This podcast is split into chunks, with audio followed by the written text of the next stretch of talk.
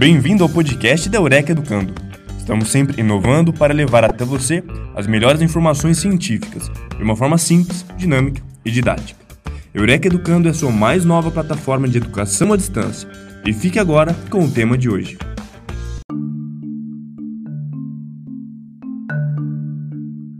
Olá, sou Pablo Curlander e estou aqui para continuar a nossa conversa sobre as características do codependente.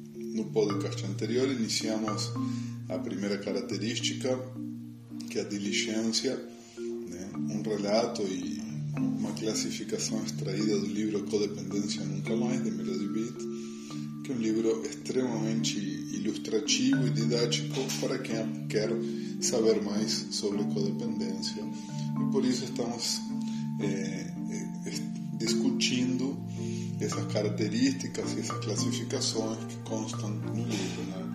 É, no podcast anterior fomos até a característica da diligência é, número 11, quando falamos né, de que o codependente mantém um comportamento de fazer pelo outro coisas que o outro seria capaz de fazer por si mesmo e o quanto isso é um comportamento que contribui para a manutenção da dependência do outro, para o não desenvolvimento da autonomia e a manutenção da relação de codependência.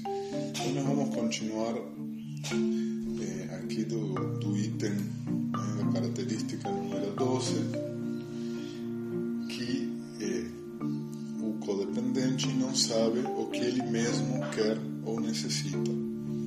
Ou se sabe, acha que isso não é tão importante assim quanto o que o outro necessita. A primeira questão de não saber o que quer ou necessita é uma, grande dificuldade de quem vive em função de cuidar da vida do outro.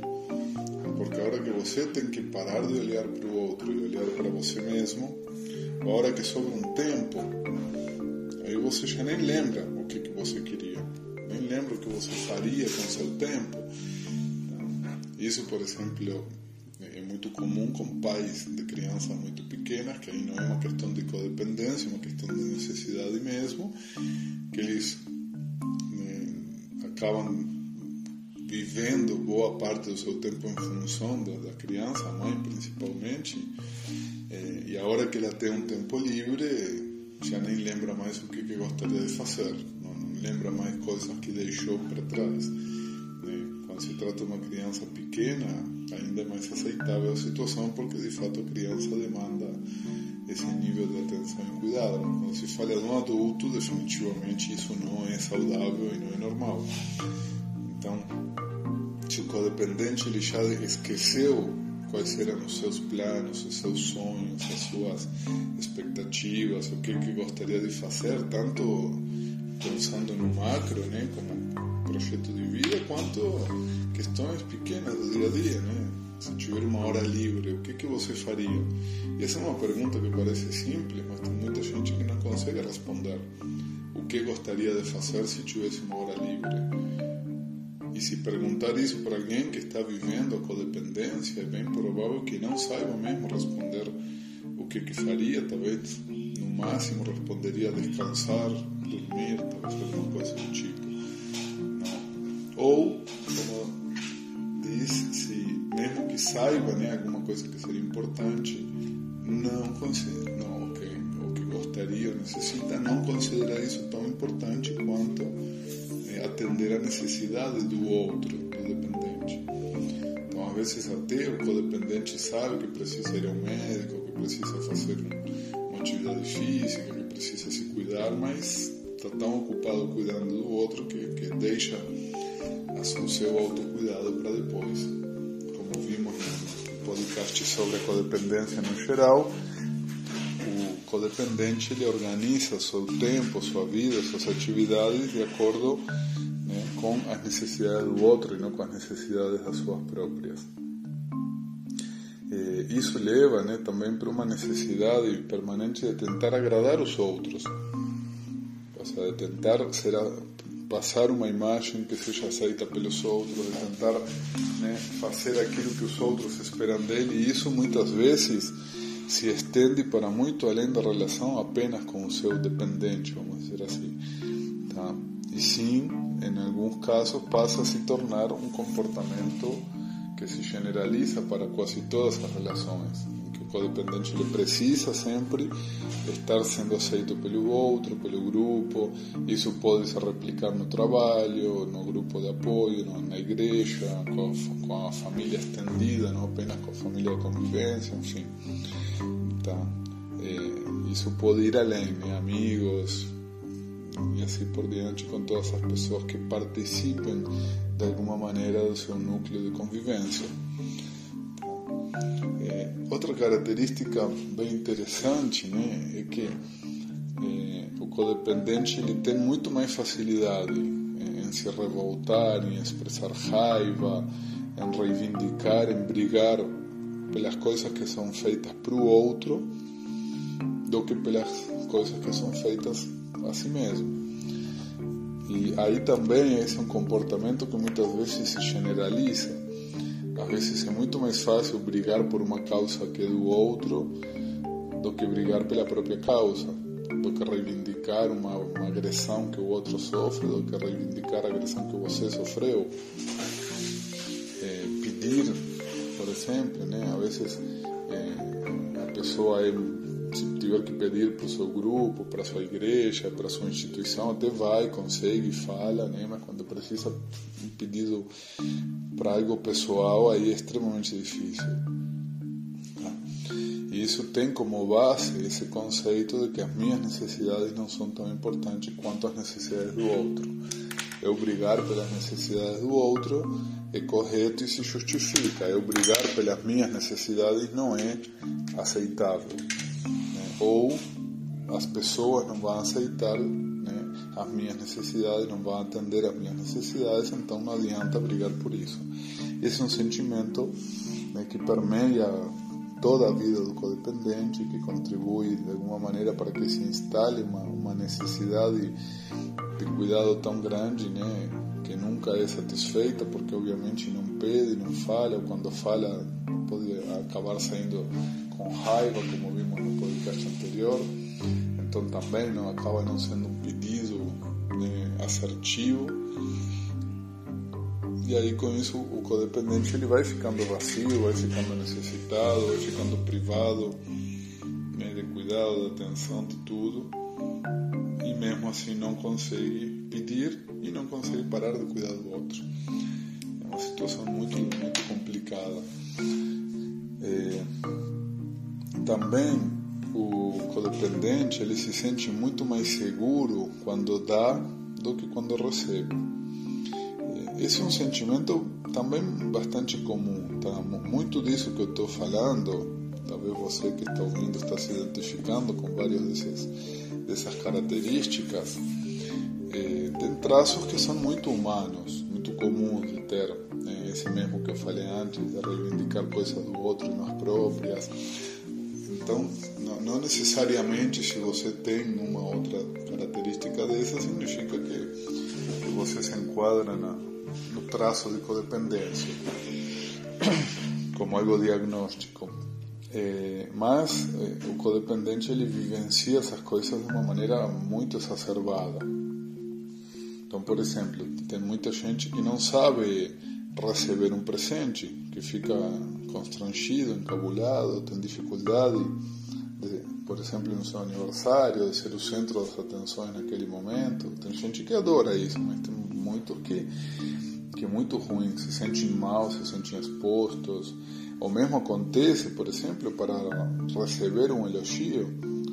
Receber elogios é uma habilidade que precisa ser treinada, tem gente que não aceita elogio, que você fala, nossa, como você está bonito, bonita hoje, e outro fala, não, você que está achando, não estou, olha aqui, aí já começa a apontar os seus defeitos, né, o que considera defeitos, né, ou a pessoa fez uma comida gostosa, aí você elogia, e a pessoa fala, não, ficou salgado, ficou queimado, ficou isso, e também insiste em, em, em apontar para aquilo que não está tão perfeito assim, né, uma dificuldade muito grande de, de receber o elogio ou mesmo de receber eh, ajuda, de receber um presente, enfim, o que for, mas de, de estar no papel de receber.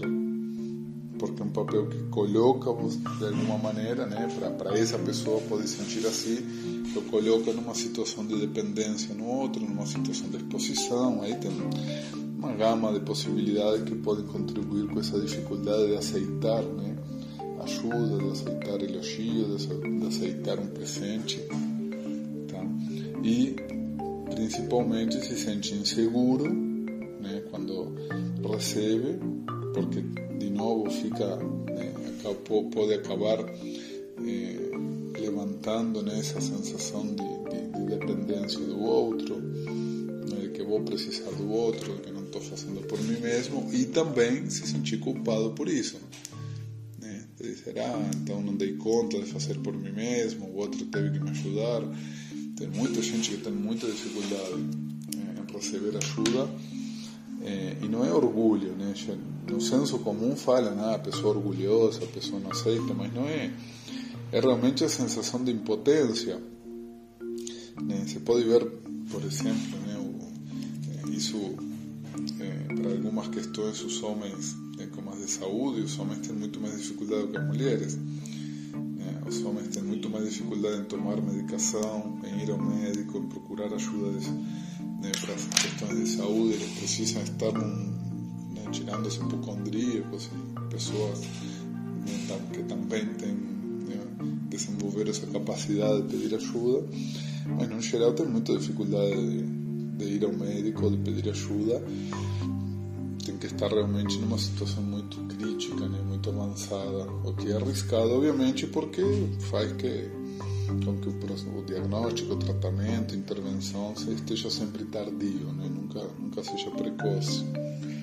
É, de, aqui mais um, uma característica, número 17, que é parecida com a que já vimos, que é sentir-se triste por passar a vida doando-se sem que ninguém lhe retribua. E essa, essa é parte da ambiguidade do sentimento do codependente. Ele não quer receber, ele se sente mal quando recebe, se sente inseguro, se sente culpado, mas ao mesmo tempo, quando não recebe, se sente vazio. Né? Se pergunta, como já vimos, por que, que eu faço tudo e ninguém faz nada por mim? Esse sentimento poderia ser uma coisa boa essa reflexão, esse insight de dizer, olha, eu estou fazendo tudo e ninguém faz nada por mim, isso era para ser um, um, um sentimento, um pensamento positivo. O problema é que é um pensamento que não evolui. Porque se esse pensamento de dizer, olha, eu estou fazendo tudo por todo mundo e ninguém faz nada por mim, eu estou aqui precisando ninguém me ajuda, ninguém, não posso contar com ninguém. Se esse pensamento, essa percepção fosse seguida de uma mudança de comportamento, do tipo, tá, então eu vou parar de fazer tudo por todo mundo agora porque vou precisar cuidar de mim. Não, não ir para outro extremo, né? Como uma criança pequena que, que vai por nunca. Ah, então nunca mais vou fazer nada por ninguém. O nunca eu sempre né, são, é, são falhas muito infantis. Né? A criança fala, nunca mais gosto de você, nunca mais vou fazer isso na vida assim por diante. Né? Então, quando o adulto entra nesse papel de falar nunca mais ou sempre, é porque ele está regredido naquele momento. Pode ser pela dor, pela decepção, pela frustração, né? mas é um papel, uma postura regredida e que muito provavelmente não vai sustentar, que esse é o problema. Né? Pode até falar que nunca mais vai fazer, mas no dia seguinte está fazendo de novo porque não, não era um, não, não, não era discurso proveniente de uma mudança de percepção de comportamento, era mais proveniente da raiva, da frustração do momento. Mas se essa percepção de que precisa se cuidar mais fosse seguida de mudança, como eu disse, seria produtiva. Porque, claro, que se eu não estou me cuidando, logo eu vou sentir falta de alguns cuidados necessários. Só que o problema muitas vezes não é que os outros não estão fazendo por mim o que eu faria por eles, o que eu faço por eles. O problema é que eu deveria fazer por mim isso. Não, não é o outro que eu deveria fazer. Sou eu mesmo, eu que poderia cuidar dessa parte. Só que como eu estou ocupado cuidando do outro, não tenho tempo de cuidar de mim, portanto espero que alguém cuide de mim.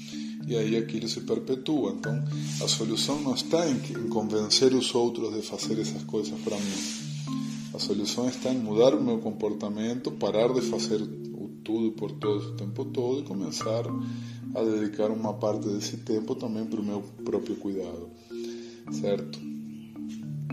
É, depois, né? É, essa essa situação, né? Esse processo de cuidado? Ele se estende a outras relações. O codependente ele se sente atraído e atrai para sua vida. E não estou falando atração sexual, ou não unicamente, né, ou romântica, né? No geral, atrai pessoas carentes. Como se diz, não sei, no, na linguagem comum, né, tem um imã para pessoa carente porque é alguém que tem uma postura mais de cuidado, mais de, de escuta.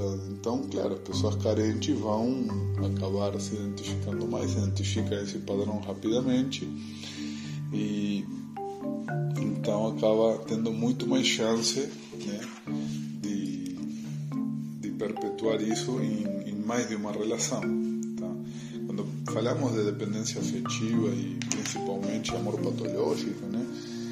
Pessoas que, que são codependentes no relacionamento amoroso eh, têm essa tendência de, de, de, repetir inúmeras vezes. Também no, no senso comum, na popular, né, o que se chama de dedo podre, que a pessoa ficar uma e outra vez escolhendo, entre aspas, pessoas né, com características muito semelhantes, e aí alguém com traço de codependência vai ter uma uma chance muito grande de, eh, entre aspas, de novo, escolher pessoas né, carentes e dependentes. Porém, essas aspas que eu estou falando é porque a pessoa de fato ela não escolhe, não há um padrão de escolha, há um padrão de carência que precisa ser suprido. E então a pessoa que aparece acaba de alguma forma suprindo essa carência que o outro está, porque terminou o relacionamento, porque alguém foi embora, porque enfim está sozinho naquele momento. E aí inicia essa relação, não por ter escolhido, mas sim por estar carente. Então o problema do tal do dedo podre não é uma escolha errada que se repete, mas sim um padrão de não escolha que se repete. Não houve escolha, certo? E claro que para alguém que está super carente e, se, sente necessidade de se sentir importante e tem um padrão de comportamento codependente, começar a se relacionar com alguém que é dependente, dependente afetivo, coloca você num, num, num nível de importância na vida do outro muito grande. Você se torna tudo para a vida do outro. Só que isso é um problema, isso não é legal. Pode ficar legal no começo, Pode ser uma coisa interessante porque você se sente valorizado tudo, mas depois você vai ser responsável também pela vida do outro. O que com certeza a, a médio e principalmente a longo prazo é uma coisa insustentável. Tá? E aqui também, é, mais uma característica, tem a ver com uma, um, um sintoma semelhante a, ao da abstinência no usuário de droga codependente ele se sente aborrecido, vazio e sem sentido se não tem algum problema para resolver. Ou seja, a, a droga do codependente é resolver o problema do outro. Logo, se o outro está bem, ele fica sem função e começa a entrar em parafuso. É, nesses mais de 25 anos trabalhando em comunidade terapêutica, é, eu acompanhei, assisti e tentei intervir em inúmeras vezes em situações em que eh, o codependente, né, os pais, a esposa, o marido, né, acabavam interferindo negativamente no? tratamento né, do dependente, justamente no momento em que o dependente começava a desenvolver autonomia e não depender mais deles. Então aí eles perdiam a, a, a função de controle e começavam a se sentir perdendo espaço, perdendo função, se sentir vazios e acabavam, sem, mesmo sem perceber, contribuindo para que a pessoa abandonasse o tratamento ou até mesmo recaísse. Tá? Colocar um exemplo que eu vi muitas vezes. Né? Uma esposa que tem um marido né, alcoólico, dependente químico, que ela tinha que cuidar de tudo na casa, tinha que lidar com o dinheiro, com as contas, tinha que tomar decisões, resolver coisas com os filhos, é, e realmente um papel é, muito, muito difícil para uma mulher ter que fazer tudo isso e ainda ter que conviver com o seu marido no uso, não? sem dúvida, não, é tirando mérito de toda a dificuldade que, que passa, né? Quanto que precisa ser forte para, para dar conta de, de, de, sair em frente, principalmente se tem filho, né? Nesse, numa situação como essa. Mas muitas vezes essa, essa mesma pessoa, quando o seu marido ia para o tratamento e começava a desenvolver autonomia, o que acontecia? Essa autonomia que ele desenvolvia fazia com que ele quisesse começar também a participar das escolhas da casa, também a querer, por exemplo, né, administrar o seu dinheiro, porque às vezes, né, isso eu vi muitas vezes, o dependente até trabalhava, mas dava o salário inteiro né, para sua mulher, para que ela cuidasse do dinheiro, porque senão ele usava tudo. Talvez até deixava uma parte para ele, ou escondia uma parte, mas enfim, era a mulher que administrava. Então, o marido estando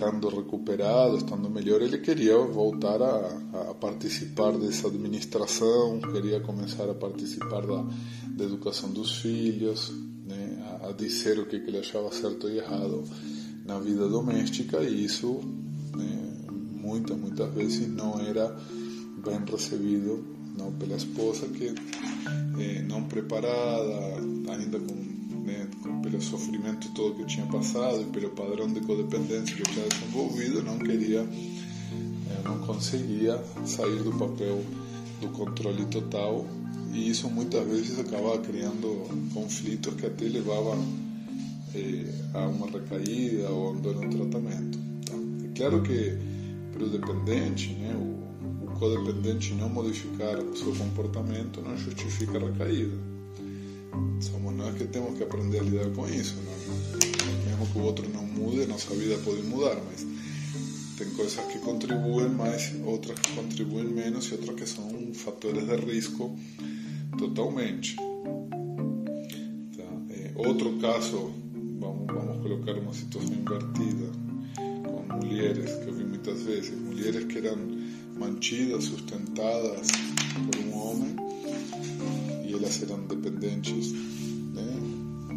Principalmente de droga nesse caso, as que mais, e que aí já estava num nível de consumo né, insuportável, e aí o, o marido, ou o seu mantenedor, que nem sempre era o marido, necessariamente, acabava levando para o tratamento por não suportar mais essa situação.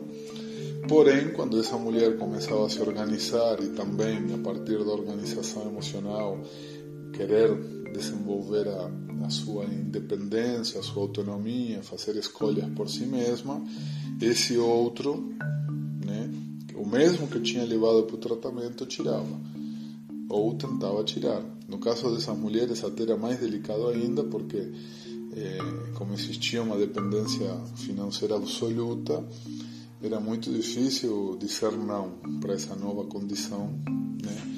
E acabavam geralmente abandonando sim porque não, não tinham nenhuma outra forma de sustento, não tinha outra maneira de subsistir. Então era muito complicado nesse sentido. Tá? Então realmente o, o, o codependente ele não percebe muito do que ele faz, muitas vezes querendo ajudar acaba atrapalhando codependente, para finalizar, ele sente que o outro é responsável por como ele se sente. Que de certa maneira, como já vimos, como o, sentimento, o estado de humor do codependente, ele varia de acordo com o estado de humor do dependente. Então realmente existe uma relação de dependência entre como um se sente e como o outro se sente. Então se o dependente, né, se o filho, o marido, enfim, o outro está bem, aí eu estou bem. Se o outro está agressivo, com raiva, eu fico inseguro, com medo, porque vai dar problema. Se o outro está no uso, aí eu fico mal. Enfim, tudo que o outro faz afeta meu estado de humor profundamente. E isso passa a criar a sensação de que a culpa de como eu me sinto é do outro, quando na verdade não é. tanto que o estado do outro determina como eu me sinto, tem a ver com como eu lido com isso, não com como o outro está. O nosso estado de ânimo não pode depender inteiramente como o outro está, porque aí realmente a gente está preso ou dependente ou codependente, que é justamente né, essa questão da, dessa relação. E para finalizar, então, o último, o codependente ele sente, acha que o outro está levando à loucura. É, e de fato, essas relações levam à loucura, levam à insanidade, levam a praticar atos irracionais permanentemente, levam a uma oscilação de humor, estado de ânimo né, muito rápida, muito intensa. Porém, de novo, não é o outro que está me levando. Sou eu que estou me deixando levar, sou eu que estou indo. Que aí a pergunta, para finalizar isto, é: é você que me faz sofrer ou sou eu que sofro por sua causa? Vamos de novo. É você que me faz sofrer ou sou eu que sofro por sua causa? Pode parecer a mesma coisa no primeiro momento, mas existe uma, um corte ali que é autonomia. Né? Se você me faz sofrer, significa que eu não tenho opção. Eu não tenho como não sofrer, eu não tenho como viver essa experiência de uma forma diferente. Agora, se sou eu que sofro por sua causa, então significa que eu posso deixar de sofrer por sua causa, mesmo que você não mude o comportamento porque aí eu vou desenvolver autonomia para eu poder gerenciar os meus sentimentos, as minhas emoções e o meu comportamento. E esse é o caminho de volta, esse é o caminho de saída, né? Essa é, esse autogerenciamento, essa autoeficácia, essa capacidade de desenvolver autocontrole e autonomia. Vamos continuar então nos próximos podcasts, aprofundando ainda mais essa questão das características do codependente.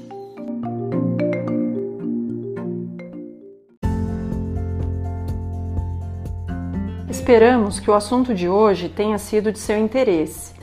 Fique atento aos próximos episódios.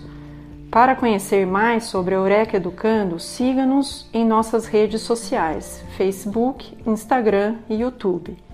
Para conhecer nossos cursos, acesse o site ead.eurekaeducando.com.br.